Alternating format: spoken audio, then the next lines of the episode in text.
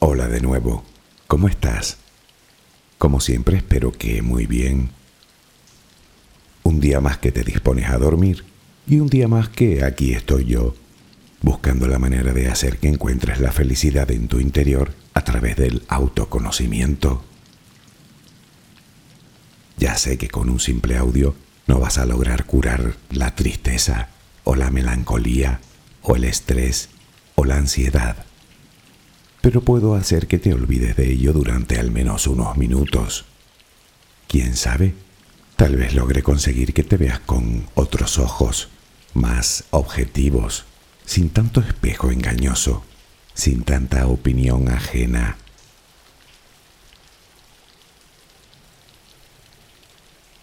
No es la primera vez que hablamos de ello, y hoy volveremos a hacerlo. Puede que descubras algo de ti o quizás sepas tú más de estos temas que yo. Bueno, tampoco es que quiera parecer más inteligente que nadie, porque además no lo soy. No digo que sea tonto, digo que no soy más inteligente que tú. Y si me das tu permiso, me quedaré un rato contigo y te lo demostraré. Relajemos primero mente y cuerpo. Adquiere la posición que prefieras para dormir. Lo importante es que estés cómoda o cómodo. Puede que no encuentres esa posición ahora. En ese caso, ponte boca arriba, con las manos a los costados y las piernas ligeramente separadas. Relaja los párpados. Intenta que no haya tensión en ellos. Primero realizaremos dos o tres respiraciones profundas, tomando el aire por la nariz y soltándolo por la boca. Hincha los pulmones y vacíalos. Inspira y suéltalo.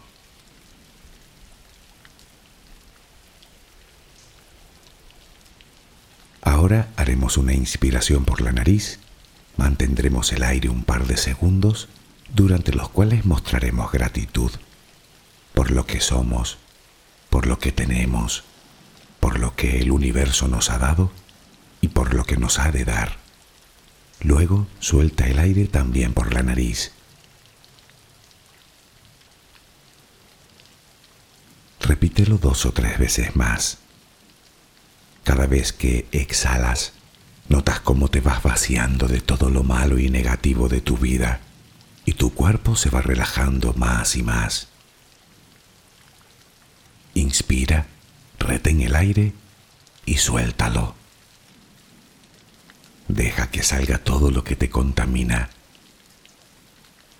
Inspira y suéltalo. Sigue respirando tranquila y acompasadamente. Intenta hacer la respiración abdominal, dejando que sea el estómago lo que se balancee con cada respiración. Inspira y suelta, sin forzarlo. Inspira y suelta.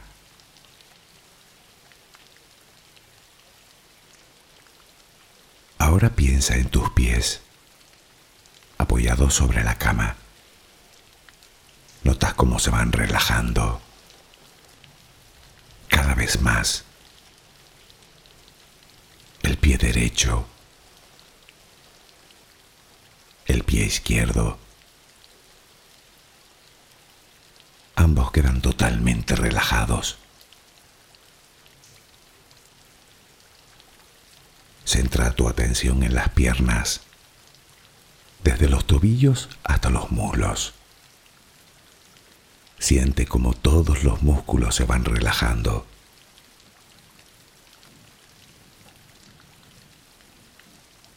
La pierna derecha queda completamente relajada. La pierna izquierda se relaja también. Notas como tus extremidades inferiores han quedado completamente relajadas.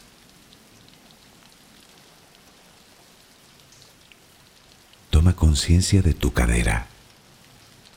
Nota cómo se va relajando también. Se relajan los glúteos. Notas el peso de toda la zona.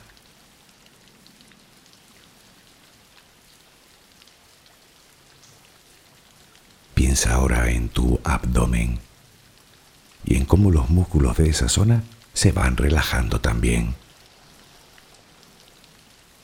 Nota el alivio con cada exhalación.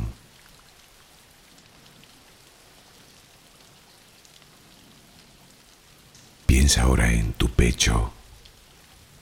Nota cómo se relaja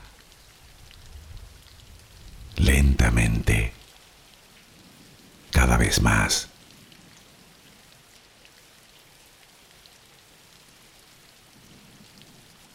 Centra tu pensamiento ahora en tu espalda y en todos los músculos que la cubren,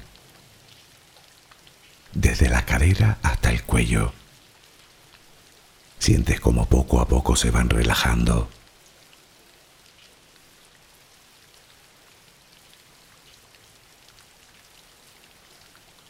Percibes como los hombros también se relajan.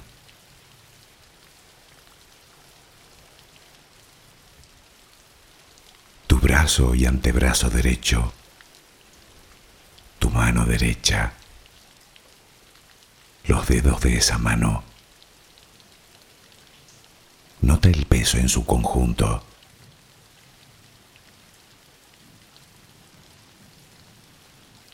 Tu brazo y antebrazo izquierdo, tu mano izquierda,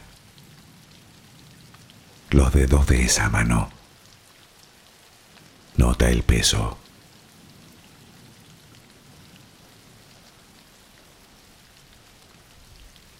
Dirige ahora tu atención al cuello. Piensa en él.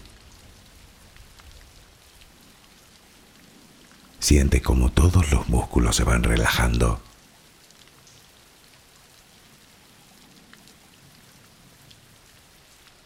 Tu mandíbula. Tus mejillas,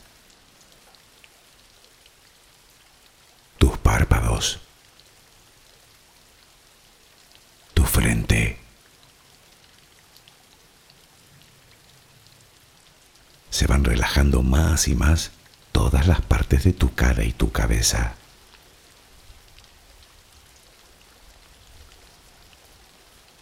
A cada instante sientes como tu cuerpo se va relajando más y más.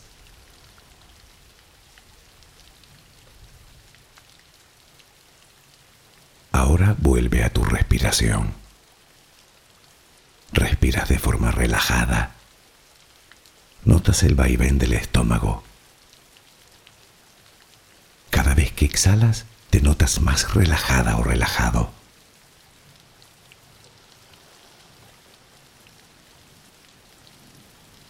Ahora frente a ti aparece una luz. Mírala.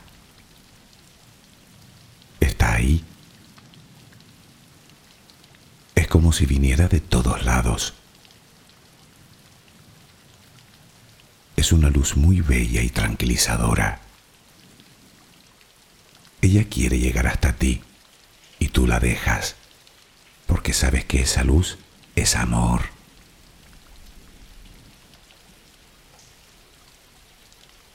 Notas cómo impregna cada parte de ti. Notas cómo atraviesa tu piel y comienza a llenarte por dentro. Sientes cómo te va llenando de paz, cómo te va llenando de tranquilidad, cómo te va llenando de amor.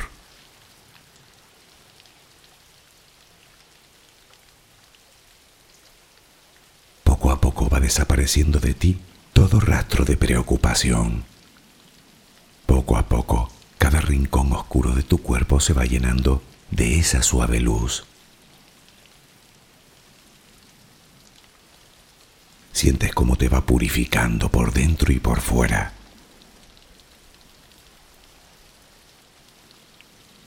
Tomas conciencia de que todo lo que hay en tu interior es serenidad y que ahora mismo no hay nada que temer porque nada hay que pueda perturbarte.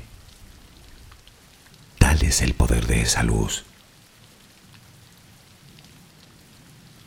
La energía más poderosa del universo entra y sale de ti, te inunda, te protege, te enriquece, te purifica. Intenta permanecer en esa sensación de paz, en ese baño de luz. Solo respira serenamente.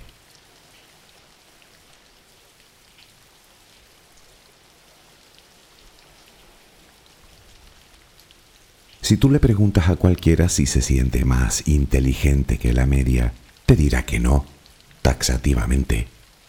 De hecho, si así fuera, tacharíamos a esa persona de arrogante y vanidosa. Sin embargo, todos hemos hecho cosas que pensábamos que los demás no se iban a dar cuenta. No me digas que no. Ni cuando eras niña o niño. Te resultará curioso saber que ese hecho tiene nombre y se llama superioridad ilusoria. Y se da más cuanto menos capaz es la persona.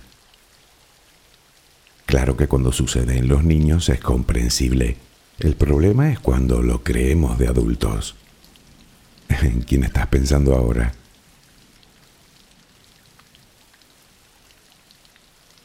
Pero bueno, ¿qué entendemos por inteligencia? Interesante pregunta. Si buscas una única definición que lo englobe todo, no creo que la encuentres. ¿Qué es la inteligencia? Bueno, vayamos primero a ver qué dice el diccionario.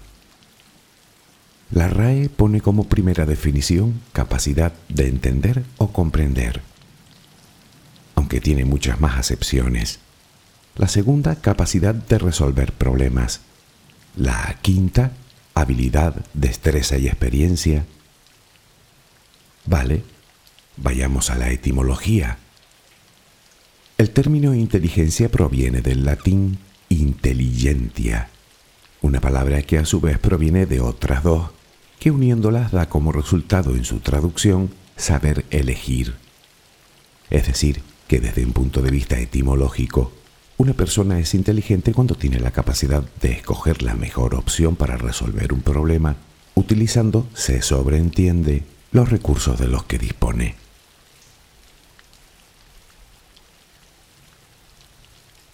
Para la psicología, inteligencia es la capacidad cognitiva y el conjunto de funciones cognitivas como la memoria, la asociación y la razón.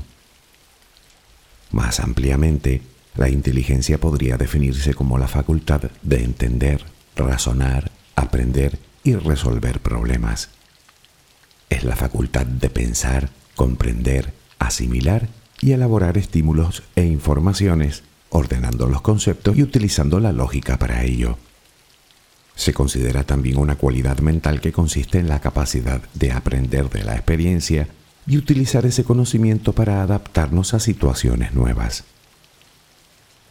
No obstante, y después de tanta definición, creo que ambos sabemos a qué inteligencia nos referimos, ¿verdad?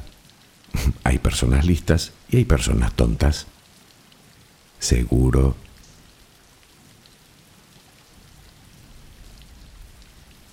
Parece claro que definir inteligencia es algo más complicado de lo que se puede pensar a priori.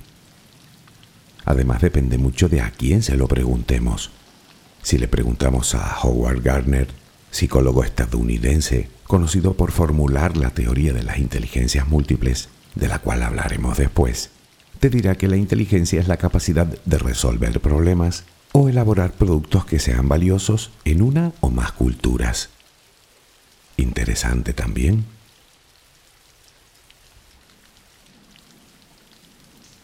Pero, ¿de dónde surge la inteligencia? ¿Es heredada? se desarrolla durante nuestra vida? ¿Es posible aprender a ser inteligentes? Son preguntas a las cuales la ciencia lleva muchos años intentando dar respuesta. Y aunque aún queda mucho camino por recorrer, parece que tanto esfuerzo ya comienza a dar sus frutos. Contestando a la primera pregunta, lo que los distintos estudios parecen demostrar es que la inteligencia, en efecto, tiene un componente hereditario. En el porcentaje es donde existen las discrepancias. Para unos oscila entre el 20 y el 30%. Para otros, hasta el 55% de nuestra inteligencia la heredamos. Parece ser que de la madre según unas investigaciones publicadas prácticamente el otro día. El resto obviamente depende por completo del contexto social y de los factores medioambientales en general en el que vive la persona en cuestión.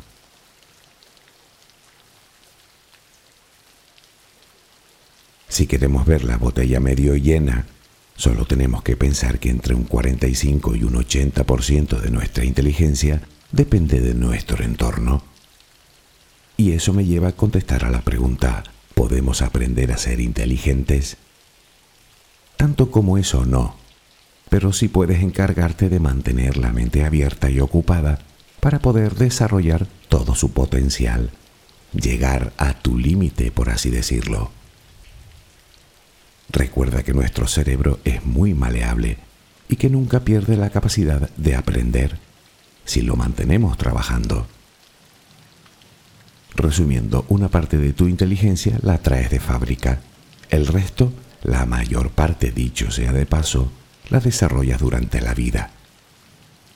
Otro día hablaremos de las recomendaciones que nos dan los expertos para mantener una mente ágil y desarrollar nuestro potencial. Hoy intentaremos entender bien eso de la inteligencia.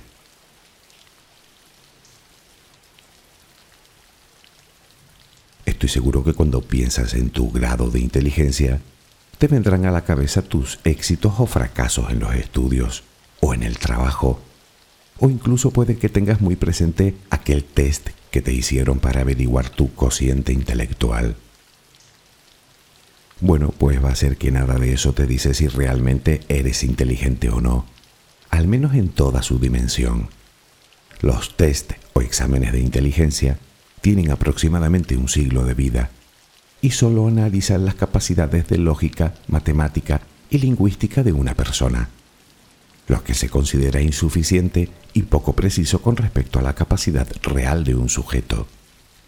Es decir, que el cociente intelectual está bien, pero no lo es todo. Parece ser que tratándose de la inteligencia no encontramos una manera de medirla, al menos de forma exacta.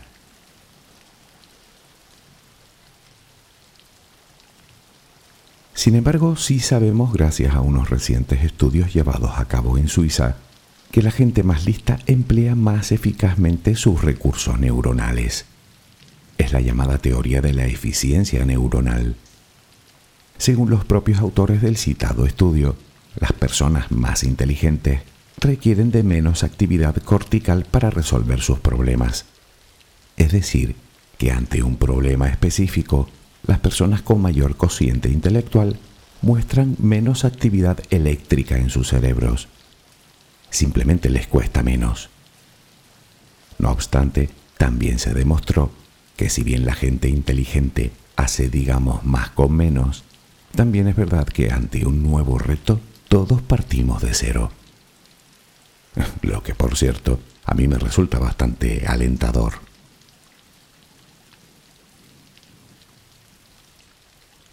Otros investigadores afirman que la inteligencia tiene que ver, sobre todo, con la capacidad de actuar de manera flexible en entornos cambiantes. Verás a qué se refiere. Desde que nacemos guardamos todo tipo de experiencias y conocimientos. Cuanto mayores somos, mayor es nuestra experiencia, por lo que acumulamos más patrones en el cerebro que nos permiten realizar predicciones. A eso le llaman inteligencia cristalizada. Por el contrario, algo común en la juventud es precisamente la falta de experiencia.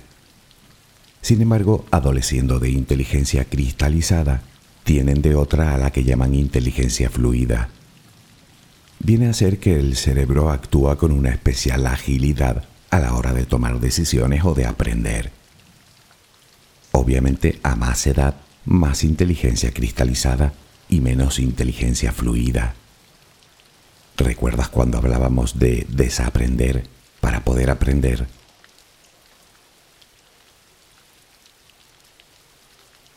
A grandes rasgos, las teorías sobre la inteligencia se pueden dividir en dos escuelas de pensamiento. Una de ellas asume que hay una sola inteligencia general, también conocida como la teoría del factor G o de la inteligencia unitaria. Y la otra defiende que existen múltiples inteligencias o diferentes formas independientes de inteligencia.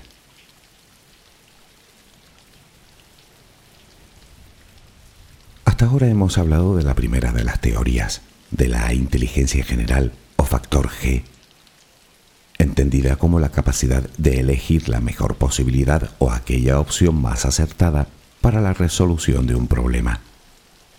Por cierto, no tiene nada que ver con la sabiduría. Mientras que la sabiduría es una simple acumulación de información, la inteligencia implica hacer el mejor uso de un conocimiento previo. Vamos, que la sabiduría te hace recordar dónde está la piedra y la inteligencia te hace esquivarla.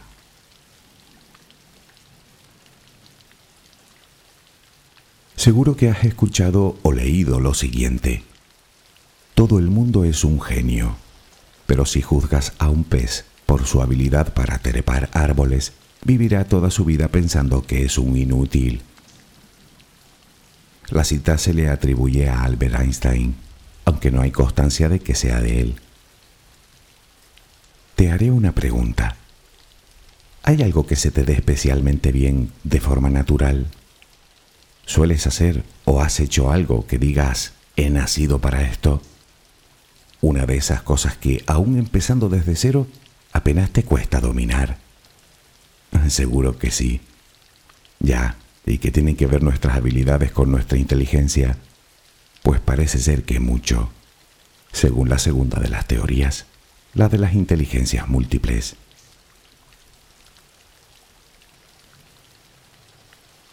Según la teoría de las inteligencias múltiples, todas las personas poseemos ocho clases de inteligencia. Son capacidades, o como dice el autor de la teoría, Howard Gardner, el potencial de cada individuo. A ninguna de ellas se le puede considerar más valiosa que a las otras. En cada uno de nosotros, una o varias de esas inteligencias destaca sobre las demás nadie las tiene todas igualmente desarrolladas. De hecho, el grado de desarrollo que tenemos de cada una de ellas es una de las principales diferencias entre tú y yo.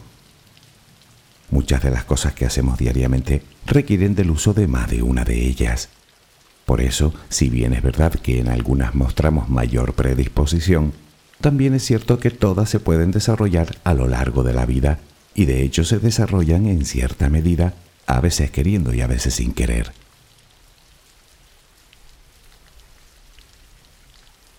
Probablemente la pregunta que te estés haciendo ahora mismo es, vale, pero entonces ¿cuántas inteligencias hay?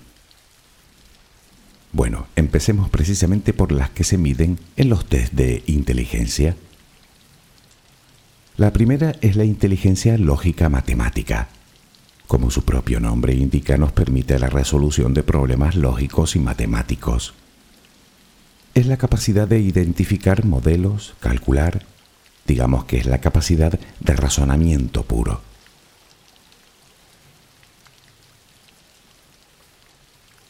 En segundo lugar colocaremos a la inteligencia llamada lingüística verbal. Bueno, está claro que hay personas con algo a lo que llamamos facilidad de palabras, y otras que no. Hay personas que se sientan delante de una página en blanco y son capaces de escribir un bello poema o una historia maravillosa. Se trata de la destreza y fluidez en el manejo de la palabra hablada y escrita. Obviamente tiene mucho que ver con el proceso comunicativo.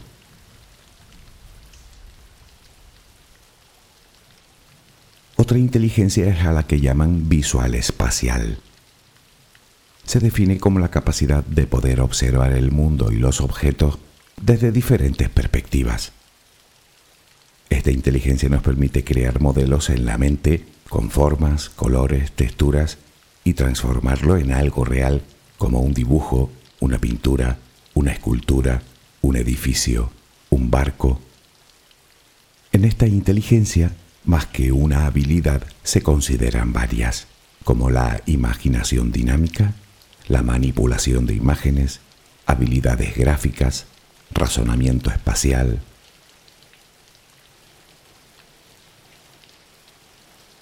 Otra inteligencia es la corporal cinética. Esta nos permite controlar el movimiento de las distintas partes de nuestro cuerpo para realizar determinadas actividades físicas. Se necesita de ella para una correcta coordinación y ritmo. Lógicamente, los deportes, la escena y la danza son algunas de las actividades donde más inteligencia de ésta se concentra.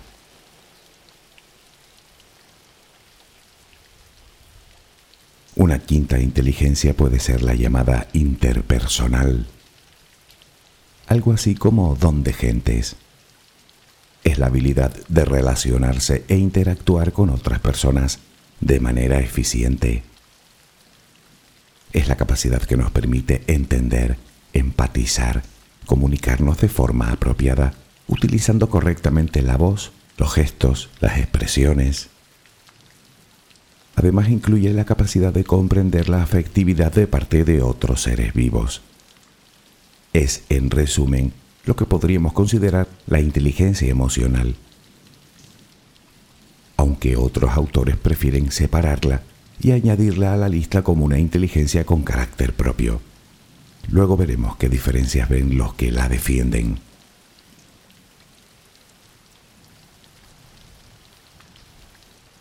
Y si la inteligencia anterior era la interpersonal, la siguiente de la lista es la inteligencia intrapersonal.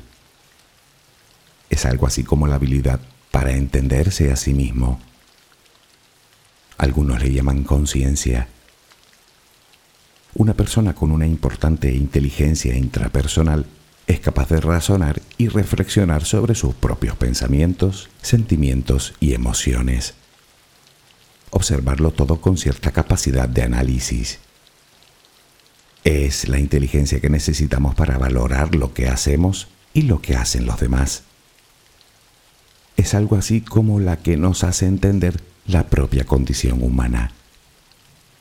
Y con estas son seis.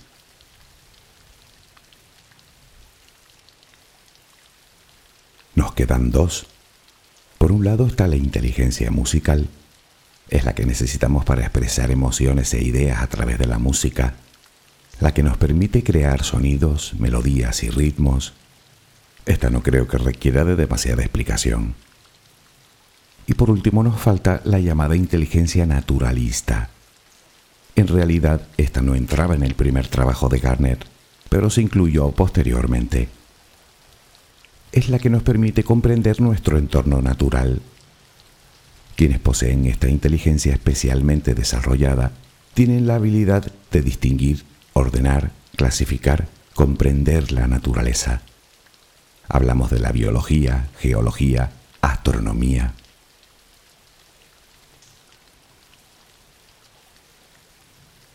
Hasta aquí las ocho inteligencias de las que nos habla el creador de la teoría.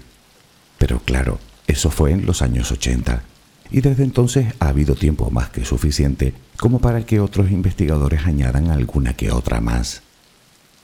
Como por ejemplo la que mencionamos antes, la inteligencia emocional, que hay quien la defiende como la inteligencia que comprende tanto la inteligencia intrapersonal como la interpersonal.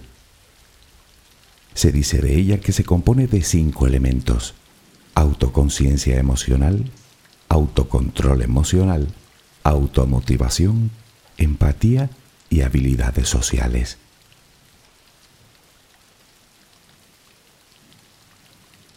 Otra puede ser la inteligencia creativa. Se puede decir que es la capacidad de producir ideas.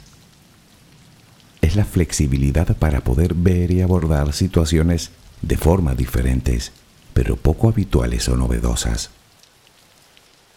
Es la inteligencia innovadora, por así decirlo.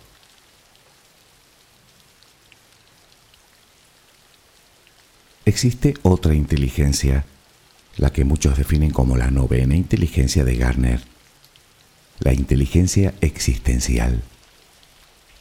Es la capacidad de meditar sobre nuestra propia existencia, el sentido de la vida, de la muerte, del por qué estamos aquí, de nuestro propósito en la vida, de nuestro lugar en el cosmos.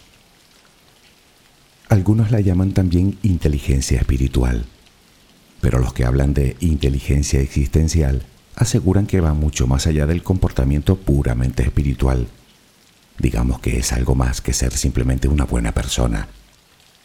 Es una inteligencia que se puede desarrollar con la meditación o con ejercicios contemplativos, con un abundante y sano diálogo interno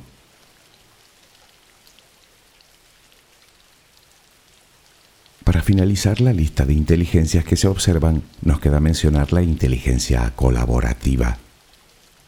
Es un concepto bastante reciente y que tiene mucho que ver con el entorno laboral. Es algo así como la capacidad de elegir la mejor opción para alcanzar una meta trabajando en equipo. Ahora mismo es una de las competencias más valoradas por los empleadores en las empresas más punteras en la gestión de recursos humanos.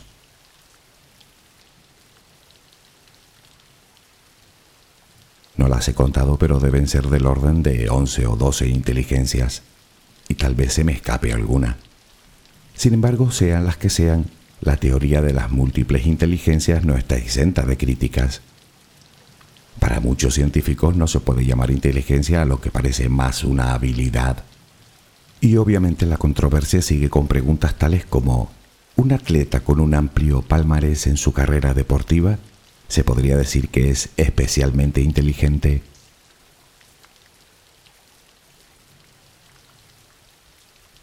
Entrar en ese debate es algo que no parece tener mucho sentido. Tal vez solo sea cuestión de dejar de llamarnos listos o tontos, porque la realidad es que todos somos inteligentes en potencia, al menos en algo. Parece ser que todos gozamos de todas las inteligencias y todas se pueden desarrollar indistintamente y como te dije, podemos hacerlo durante toda nuestra vida.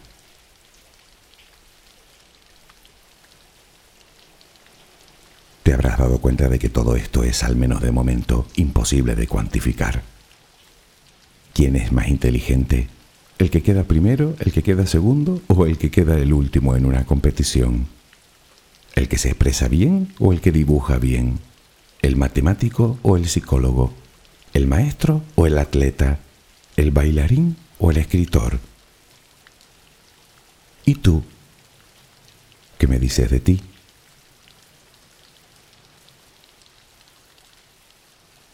Todo esto de ser inteligente está muy bien. Nuestra sociedad lo valora mucho.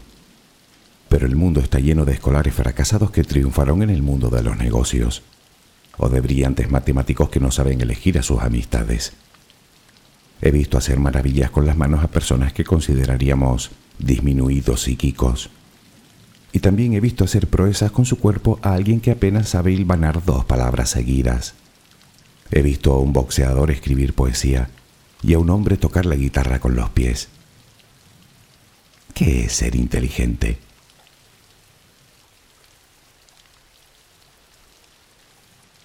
Si eres de las personas que se ven a sí mismas como del montón, en lo que a inteligencia se refiere, deberías reflexionar sobre las conclusiones de todo lo que hemos hablado hasta ahora, porque son bastante reveladoras. La primera de ellas es que todo el mundo es bueno en algo, y tú también. Solo tenemos que averiguar en qué, y una vez que lo sabemos, queda potenciarlo y obviamente trabajarlo.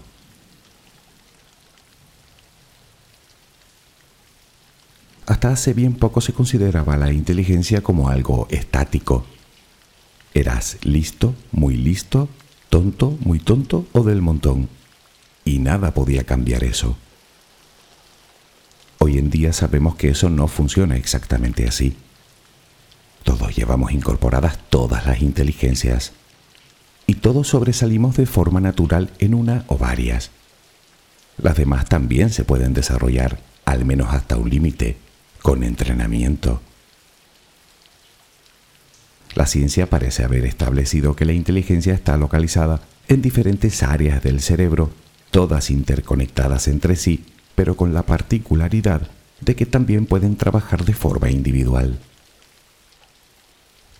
Cada inteligencia tiene la propiedad de desarrollarse especialmente si encuentra el ambiente que ofrezca las condiciones óptimas para ello.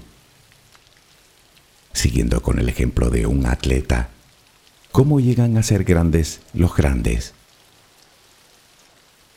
Probablemente habrá nacido con ciertas aptitudes o inteligencia corporal cinética si lo prefieres, pero igual de importancia tiene haberse criado en un entorno en el que se estimulaba su desarrollo. Por supuesto, duro entrenamiento, un claro enfoque de su mente y su energía hacia la meta deseada. Pablo Picasso decía, cuando llegue la inspiración, que me encuentre trabajando.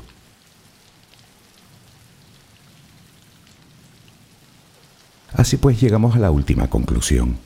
Los datos académicos no lo son todo. Es más, dicen bastante poco de ti. En todo caso, hablan de tu entorno y de tus circunstancias del momento. En las escuelas continúan dando más importancia a las matemáticas que al dibujo, a la lengua que a las emociones. Tal vez por ello te cueste tanto encontrar tus habilidades innatas. En este caso, está claro que mientras no te atrevas a probar, no sabrás lo que te gusta y lo que no aunque creo que sí lo sabes, o al menos te haces una idea. ¿A que sí?